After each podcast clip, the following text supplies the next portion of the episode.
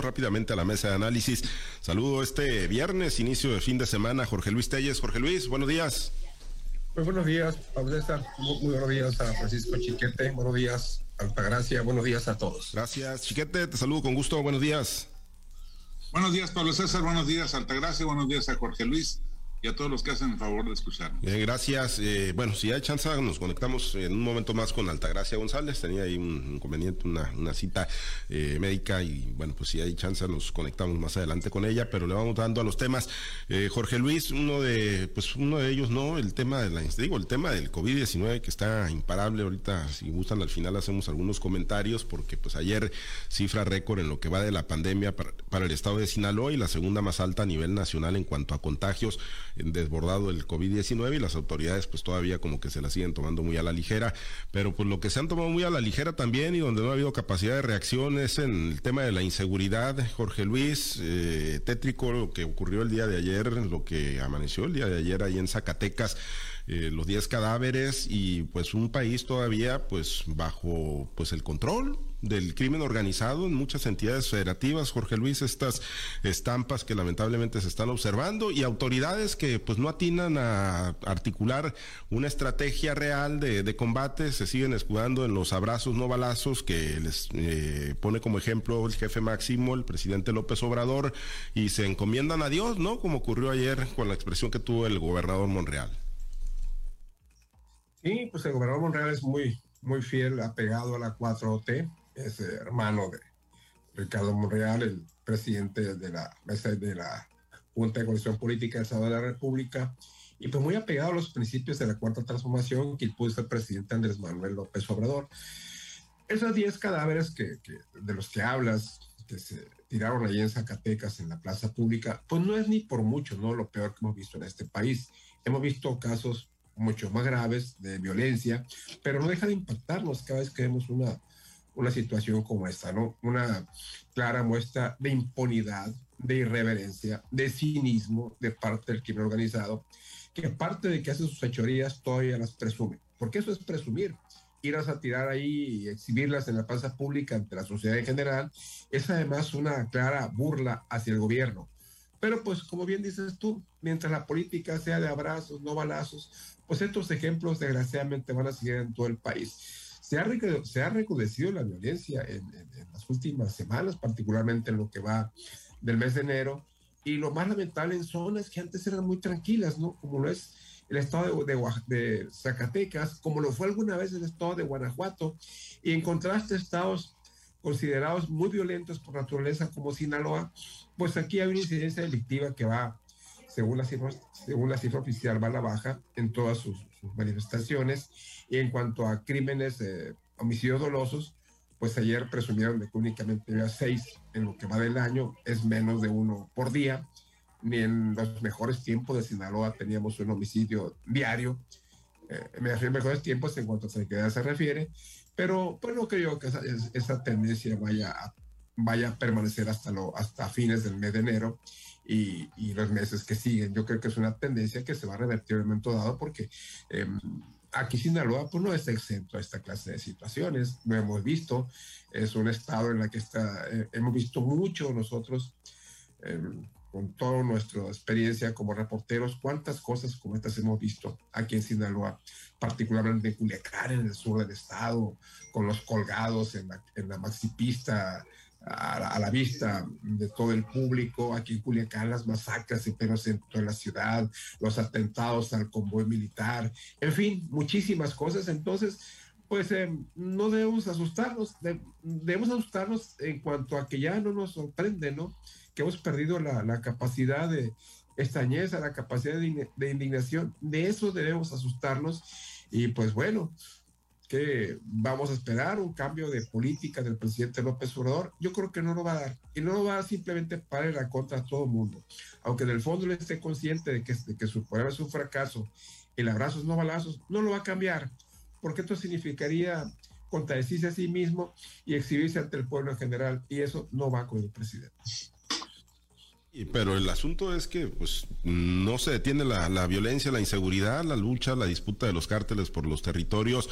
Eh, Chiquete pues está ahí eh, generando pues estas eh, pues estas situaciones, ¿no? Como la que se dio ahí en Zacatecas, pero además pues en el recuento, ¿no? De la inseguridad, de gobiernos emanados de la cuarta transformación pues están pues metidos en esa vorágine violenta, ¿no? Y obviamente pues quien paga los platos rotos generalmente es la población civil. Bueno, esa es la parte visible, fea, pero está la otra que es todavía más, más fea, que es la actitud de las autoridades. Hoy el presidente López Obrador en su mañanera eh, despotricó contra el Reforma y contra el Universal por llevar esa nota en portada, por decir que, que se está aumentando la violencia, que han aumentado los crímenes, cuando él ya demostró ayer, según dijo, que habían logrado detener el crecimiento. Es decir, que ahora los crímenes crecen en menor número de lo que crecían antes. Y eso para el presidente es suficiente como para que ya ni siquiera sea noticia esto. Entonces es muy preocupante y, pues refuerza lo que dice Telles. No solo no va a cambiar de política, sino que por el contrario, considera que quienes están divulgando la realidad del país pues están traicionando, están este, agrediendo al gobierno. No, no, no lo ve como un problema de la sociedad, el presidente lo ve como una agresión a su imagen y así pues no puede encontrarse una solución, no podemos tener esperanzas de una solución, ni aún con las encomiendas al Señor, como hizo el gobernador Zacatecano. Yo creo que tenemos que ver como sociedad la manera de convencer al presidente de que esa es una actitud equivocada que la política de abrazos no balazos y todo esto no está funcionando, por más que ellos busquen en las cifras un aspecto en el que, en el que se puedan apoyar para decir que está reduciéndose, pues la verdad es que no. Cuando sales a decir que es un gran avance, que ha bajado un poco el crecimiento de los crímenes, es decir, si ayer mataban, hasta ayer mataban a 10 y ahora ya matan a 9, pues no, no es este, o, matan, o matan a un poco más de nueve, pues eso no es un consuelo, no es lo que el país está esperando, no es lo que él prometió, no es el compromiso que él hizo cuando convenció a todo el país y, y alcanzó una votación récord de que él tenía la solución a los problemas del país. Yo creo que eh, tenemos que hacer como sociedad algo que les haga ver esa, esa, equivocación en la que están incurriendo, porque de lo contrario, pues va a llegar el momento en que para evitar que, se les esté criticando se va a legalizar el crimen o se van a, o se van a, establecer atenuantes de manera que, no sea tan grave ante los ojos de la, de la opinión pública. Yo creo que esto nos está llevando a una situación muy, muy lamentable, no solo por los hechos delictivos en sí, sino por la actitud del gobierno. Si los gobiernos anteriores no atendían el problema, como efectivamente no lo atendieron y ahí están los resultados, pues el actual se dedica más que a atenderlo, a justificarlo. Y esto no, no es un buen camino para un país que está tan dolido, tan golpeado, que ya son cientos de miles de asesinatos los que se van acumulando y pareciera que vamos empezando, que no ha, no le ha caído el 20 a las autoridades. Yo me, me, entristece mucho ver a un presidente, sobre todo un presidente que llegó a ese puesto con esa capacidad de empatía con las víctimas de las injusticias, que ahora esté asumiendo un papel totalmente contrario y bueno, pues gran parte de su fortaleza, de su discurso, lo construyó a partir de esa empatía, ¿no? Con, con las víctimas de la delincuencia, los desplazados, los desaparecidos, eh, Jorge Luis. Y bueno, pues esta situación, pues es un asunto netamente personal, ¿no? del presidente de no querer eh, hacer cambios drásticos en la estrategia, porque de que tiene todo para poderlo hacer, ha tenido pues la, la posibilidad en el Congreso, ha tenido la posibilidad ahora en los gobiernos estatales que dominan prácticamente la mayoría en el país, eh, pues, eh, tiene, todo, tiene todo el andamiaje el presidente para un viraje y no lo quiere hacer el presidente Jorge Luis. Pues, yo creo que no lo quiere hacer porque sabe que cualquier, cualquier acción que den va a dar un resultado negativo. Y sí, pues efectivamente, en teoría, pues tiene todo, ¿no? Tiene el ejército, tiene la Guardia Nacional, tiene todas las corporaciones policíacas bajo su mando, incluyendo las eh, estatales a través de los gobernadores emanados de la Cuarta Transformación y de otros partidos. Pero pues él está casado, ¿no? Con su idea, esa idea absurda, ¿no? De, cómo que parte desde aquello de lo voy a acusar con su mamá, que a los, a los narcotraficantes, o sea, el reír de, del mundo en general, del cual presume que es el segundo presidente con más popularidad a nivel internacional.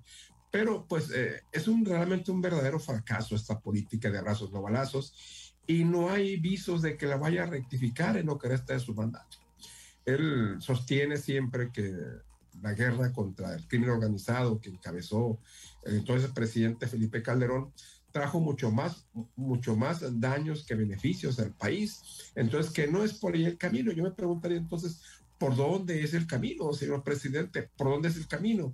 Él nomás está viendo como lo de la pandemia, es nada más contar muertos y muertos y muertos y sin que nada se hiciera. Al menos el día, a la fecha de hoy, pues ya tenemos un plan nacional de vacunación establecido, que están vacunando, que la vacuna no sea lo eficiente que todos quisiéramos, porque pues una gran cantidad de infectados eh, tienen ya, tenían ya las dos, las dos vacunas, incluso el refuerzo, y han llegado a parar hasta los hospitales. Entonces, eh, pero antes, cuando empezó esta cosa, veíamos únicamente a un Gatel que salía a decir cuántos muertos había, cuántos casos había y cómo estaba la capacidad hospitalaria, pero en ningún momento se mencionaba qué estrategias se iba a seguir, excepto la lamentada Jornada Nacional de Sana Distancia. Es lo que está pasando en estos, en estos días. Únicamente se cuentan los muertos, se sale a lamentar a la, opinión pública, a criticar a los medios de comunicación y que el presidente pues ya tiene sus favoritos para criticar y también tiene sus favoritos, ¿no? Para, para apoyar. Y, y así, así no vamos a llegar a ningún lado. Y Sinaloa, bueno, pues Sinaloa hay que esperar a que esta situación prevalezca, como lo ha mencionado el secretario de Seguridad, que no se vaya a descomponer, pero pues eh, en la tierra, de, la tierra del narcotráfico, el, el, centro, el epicentro de la operación del narcotráfico en el país, pues poco, poco puede esperarse de un resultado positivo en lo que resta del mandato del presidente, que por cierto faltan todavía poco menos de tres años. Y, bueno, chiquete, pues esta, pues digo, descomposición o esta situación que se está dando en el, en el país, esta disputa de territorios, pues muchos también la, atribuyen, ¿no? A que, bueno, pues el presidente tendría, digámoslo así, ¿no? Tendría, y por supuesto que no estamos afirmando absolutamente nada, pero bueno, las redes sociales ya lo sabemos son implacables, ¿no? Y, pues tendría ahí eh, un cártel al que estaría pues tratando de fortalecer, ¿no? Que se le ha señalado mucho. Eh, esa, esa situación, chiquete, eh, podría estar generando todavía un mayor nivel de descomposición, que los otros cárteles, los otros grupos delincuenciales estén observando eso, una operación desde el gobierno para que vayan avanzando otros grupos. Pues yo preferiría no creerlo. Eh, no, no tengo elementos para decir que, que, ocurre, pero tampoco para, para negarlo. Prefiero no creerlo, pero sí veo una situación en que los cárteles tratan de quedar bien con el gobierno. Y no es con este, con este gobierno solamente.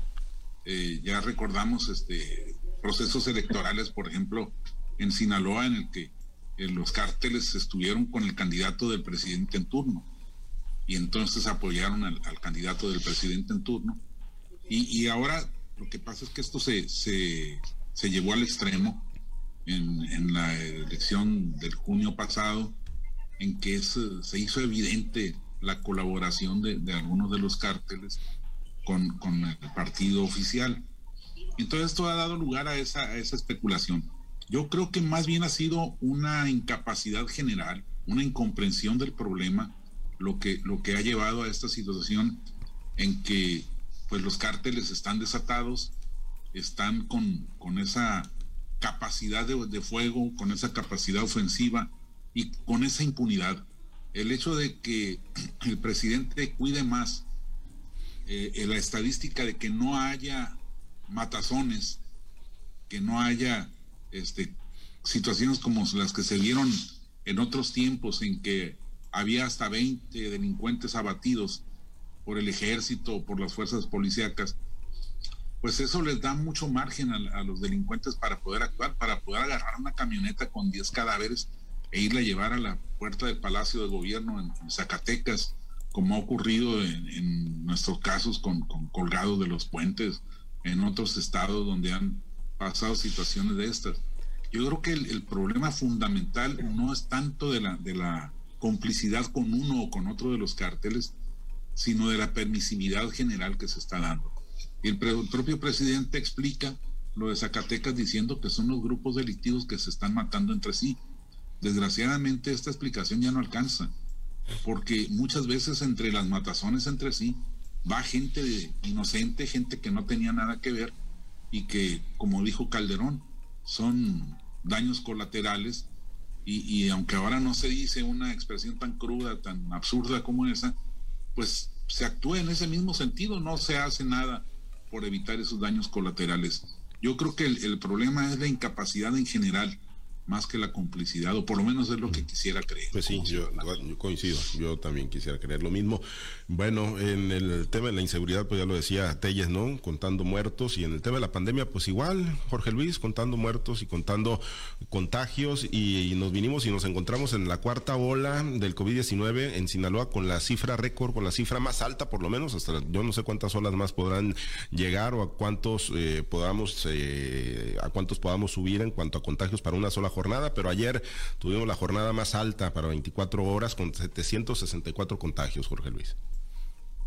Y seguramente van a seguir en ascenso. No hay ningún motivo que, pueda, que por el que uno pueda presumir que van a bajar los, los contagios, ¿no? En Europa, en, en, América en general, eh, los contagios van a la alza. No es momento de todavía porque no hay elementos, no hay argumentos para pensar en que esto ya alcance su pico y venga una caída. Están pronosticando los especialistas en, en pandemias que, que, el pico de la, de la actual ola podría darse hasta fines de, de, enero y de ahí venir una caída, eso sí, pronostica una caída muy rápida como la que se está dando en, en Sudáfrica. Y ya se hizo un lugar común, un lugar común Juan Pablo Chiquete eso decir, bueno, pues sí hay muchos casos, pero no hay hospitalizaciones, eh, no hay muertes. Y, bueno, aquí en Culiacán, en Sinaloa, pues eh, me causa mucha duda. Habría que verificarlo personalmente con, con los contactos que tengamos en los hospitales, que dicen que la capacidad hospitalaria se mantiene en un 95%, es decir, que únicamente el 5% de la capacidad hospitalaria de Sinaloa está ocupada por, por casos de COVID y que el 95% está desocupado y que su letalidad es menor, que el número de muertos es menor, y es un argumento que se está haciendo ya muy, muy socorrido, igual como lo del presidente, se está matando, pero es entre ellos, hombre, o sea, que, que no importa, que se maten ellos, eh, eh, que ellos solo se maten, pues a mí qué me importa, ¿no? Es el mismo caso, es el mismo caso, decir, tenemos esta capacidad hospitalaria, hay muchos, ah, pero no hay muertos, ¿eh? ¿Y qué está pasando con la gente que está saliendo infectada? Es carísimo acudir a un médico privado para que se trate eh, el COVID. Y esa persona, ¿dónde se está yendo? ¿Qué es lo que está pasando? Es muy, sería muy interesante investigar qué está pasando entonces con toda esa gente que está saliendo contagiada, porque no creo que todos los casos sean leves. Habrá casos severos, incluso entre, entre vacunados, y yo me pregunto qué está haciendo esa gente, o por qué no está registrada, o por qué los hospitales no están recibiendo pacientes con COVID. Quizás pudiera pensarse, como, se especuló mucho tiempo, que yo prefiero tener mi casa que me muera. Si quiere, me muera en casa que en un hospital, donde sabrá Dios cuándo, cómo y cuándo me vaya a morir. ¿Podría ser esa una explicación? Podría ser también por supuesto, que es una variante menos letal, que no es tan agresiva, aunque sí más, eh, más contagiosa, pero esto ya se hizo un, lugar muy común, que lo manejan todos los políticos, todos los días y a toda hora. Cuando hablan de esta cuarta ola de, COVID, siempre es lo mismo. Ah, pero es, muy, pero es mucho menos letal. ¿eh? Ah, pero los hospitales no están ocupados. Sí, pero mientras tanto estamos rompiendo casos, rompiendo récords y más récords todos los días de contagios. Y vamos a ver hasta dónde va a parar. ¿eh? Y no se toman las medidas Sí se toman, pero no con la autoridad, con la seguridad y con la comisión que debería de ser. El, Seguro Social decía ayer eh, a través de sus autoridades que pues el 10%, ¿no? Eh, prevén hospitalizar menos del 10% de los contagiados en esta cuarta ola, supongo con la variante Omicron chiquete, pero pues eso que es para alegrarnos cuando alcanzamos la cifra máxima en la pandemia en Sinaloa y cuando alcanzamos el segundo, eh, la segunda cifra más alta a nivel nacional ayer con, ¿qué? Más de 25 mil contagiados, ¿no? Alrededor de 25 Así es. Sí. No, pues no es, por supuesto que no es para alegrarse ni es un consuelo. Ahora, la, actitud de las autoridades mexicanas contrasta con la Organización Mundial de la Salud. Si, si la OMS también sabía que es menos letal esta, esta variante, pero su preocupación estaba en la posibilidad de que la capacidad hospitalaria se vea superada por, por la demanda de atención de servicios. Y aquí no, no se está considerando que esta es una posibilidad real. Por el contrario, seguimos viendo a las autoridades. Eh, ayer el, alcalde Mazatleco, eh, pues sí, por un lado dijo que había ordenado que se baje la capacidad, el, uso de los restaurantes a un 60%, restaurantes, antros, estadios deportivos. Pero él por la mañana convocó a más de 300 personas a, a partir una rosca de reyes eh, él, la justificación es que era una rosca con causa, que cada monito costaba mil pesos para donarlo a instituciones de beneficencia. Pero, ¿qué tanto pueden beneficiar a tres, cuatro instituciones de beneficencia, 100 mil pesos repartidos, frente al daño de, congregar a tanta gente que vaya y, esparza el, el virus más adelante? Eso es una cosa que no ha podido entender este señor, que por cierto hizo una fiesta de cumpleaños hace unos días con 250 invitados. No se ha sabido porque, no se ha comprobado porque les quitaron los celulares a la entrada. Pero ¿cómo es posible pues que, una autoridad con ese tamaño de responsabilidad siga haciendo estas cosas? Y ahora el señor está esperando que efectivamente el pico de la, de la ola termine en, en, en enero, en febrero, para poder alcanzar a hacer su carnaval que la sospecha es que no es tan apegado a la fiesta, aunque sí le gusta el culto a Baco, sino que pues ahí están los negocios. Ahí en las contrataciones multimillonarias están los negocios. Entonces, es, es una situación en la que uno ve que no es un caso único, que muchas autoridades están actuando como si no estuviera pasando nada y, están propiciando nuevos problemas a la sociedad. Pues sí, dices tal nivel de responsabilidad, tal nivel de irresponsabilidad, diría, ¿no? con la que se están conduciendo algunas autoridades. Bueno, nos despedimos, nos vamos. Gracias, eh, Chiquete. Buen día, saludos para todos. Gracias, Jorge Luis. Suerte para quién, para quién. A los, a los adoradores de Baco, en mi pueblo le dicen de otro modo. Borrachos. y cochinos aparte. Y bien les va, ¿no? Y bien les va. Jorge Luis, gracias. Para por supuesto. Yo estoy con el fenómeno del Atlas. bueno, ándale, pues gracias, Jorge Luis. Pues sean buenos anfitriones, ¿no? El día de hoy. Bien, yo creo que, yo creo que la serie se va a poner 3-2. No sé para qué lado. Yo insisto en que Wasabe tiene una buena posibilidad en estos dos primeros juegos, porque son pitchers, no son del todo confiables, no han tenido una gran temporada. Pero pues el béisbol es impredecible por ahí también tiene Culiacán un pitcher novato que es bastante bueno, que le va a dar la oportunidad de abrir y puede dar este, el campanazo. Yo creo que la serie se pone 3-2. No te puedo decir a favor de cada quien, pero pues eh, yo creo que la situación se va a poner favorable para WhatsApp. Bueno, pues esperemos. para que, un tomatero como, sí, un tomatero experto, un tomatero experto que sabe de béisbol, que no se guía nada más por la pasión. Bueno, pues ahí estaremos pendientes del juego hoy por la noche. Gracias, Jorge Luis Chiquete. Tú, por favor, sigue leyendo a Culiacán. Sí, yo a Culiacán, a Culiacán, le vamos a los tomateros. Vámonos, gracias a los compañeros operadores en las diferentes plazas de Grupo Chávez Radio. Gracias, Herbert Tormenta, por su apoyo en la producción y transmisión de Altavoz TV Digital. Se queda en la mazorca, hay buena música para usted. Nosotros invitarlo a que esté conectado con nosotros también a través de nuestro portal www.noticieroaltavoz.com. Soy Pablo César Espinosa, le deseo a usted que tenga un excelente y muy productivo día.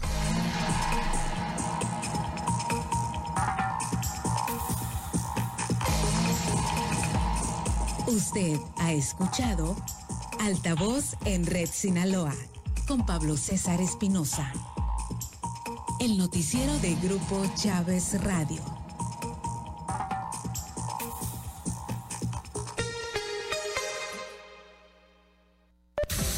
Radioestación local hecha con amor en los mochis.